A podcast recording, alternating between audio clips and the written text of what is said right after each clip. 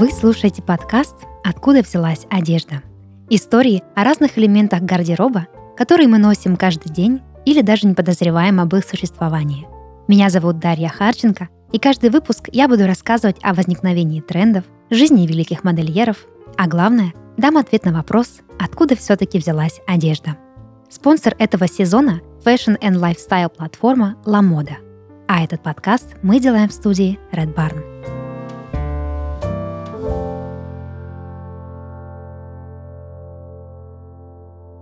Период карантина породил не только собственную культуру, но и униформу.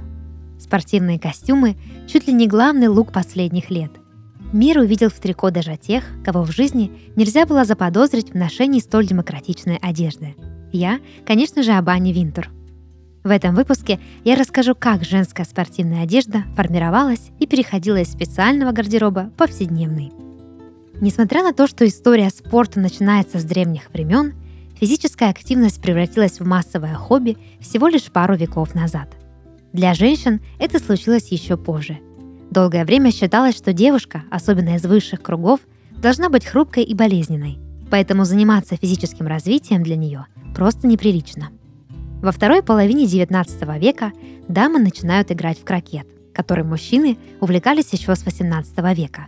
Затем приобретает популярность фигурное катание и теннис – на каток или теннисную площадку родители отправляли барышень на поиски женихов.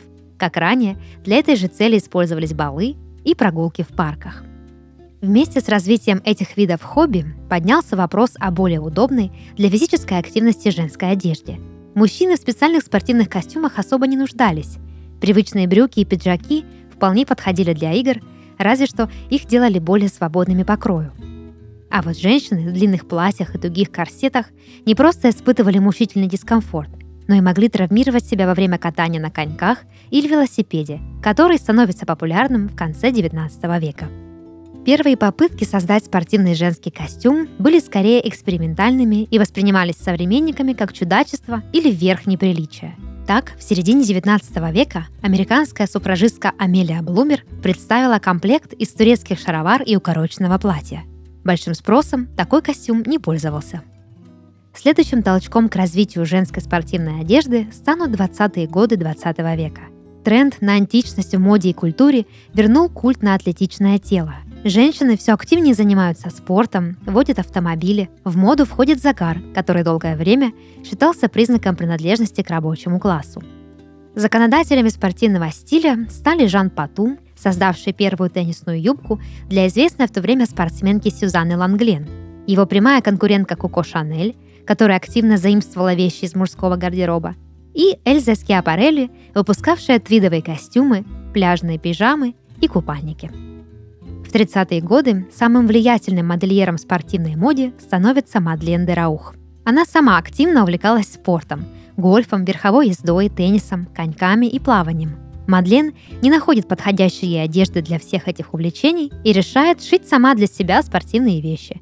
Скоро ее творениями заинтересовались подруги, а к началу 30-х она, по примеру Шанель и Пату, создает свою спортивную линию одежды.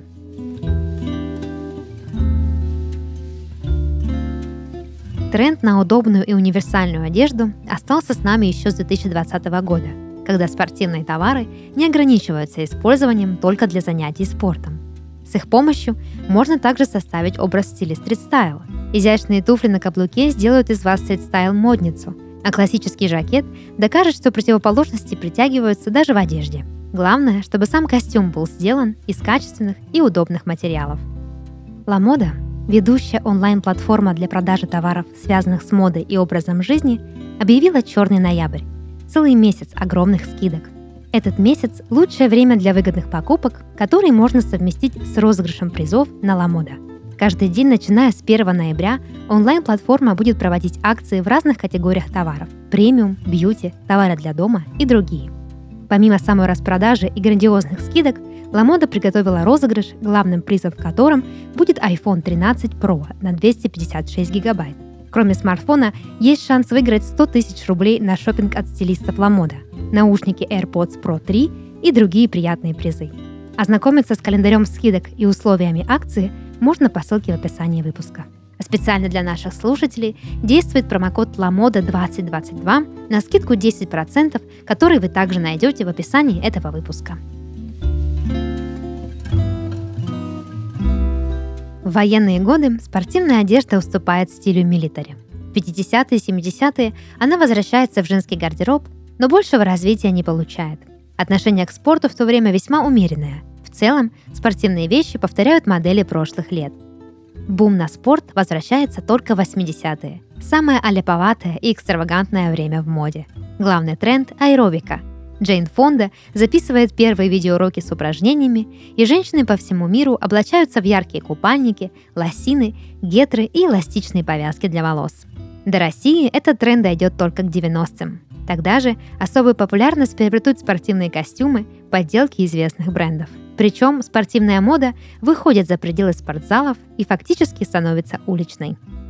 Начало нового тысячелетия ассоциируется с вопиющей бескусицей – Однако это не помешало сегодняшнему возвращению в моду главных примет двухтысячных – ярких заколок для волос, джинсов заниженной талией и велюровых спортивных костюмов. Амбассадор велюра в те годы – Пэрис Хилтон, которая не расставалась с бархатными спортивными костюмами всех цветов вплоть до 2012 когда они уже давно потеряли актуальность. Не прошли мимо тренда и другие звезды – Бритни Спирс, Памела Андерсон, Джессика Альба, Ким Кардашьян – а главный бренд, выпускающий велюровые костюмы – Juicy Couture. При этом к спорту велюровые костюмы в то время имели весьма посредственное отношение. Селебрити появлялись в них повсюду и сделали яркие плюшевые костюмы, украшенные всевозможными блестками, вполне себе гламурной одеждой. Сегодня спортивные костюмы все еще любимые вещи звезд для повседневных выходов за утренним кофе, прогулкой с собакой или для путешествия. Объемные свитшоты и свободные трико, благородных серых, белых, бежевых оттенков, они смело сочетают с классическим пальто, изысканными аксессуарами вроде массивных сережек и лодочек Манола Бланик, как это делает Риана. С трендом на последние десятилетия 20 века в моду могут вернуться и те самые велюровые костюмы. В 2018 году Блейк Лавли уже появилась на вечеринке Барнис в Нью-Йорке в таком образе с высокими сапогами на шнуровке – Среди стрит-стайлеров тоже то и дело мелькают велюровые комплекты. С приходом карантина спортивная одежда практически вытеснила все остальное. Мы увидели, что даже самые стильные мира сего дома предпочитают облачиться в любимые треники, а теперь и не стесняются заявить об этом своем guilty pleasure.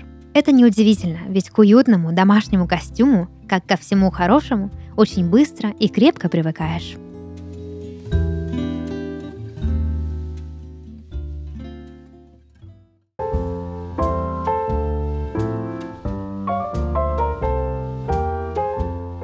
Подкаст «Откуда взялась одежда» и его ведущая Дарья Харченко.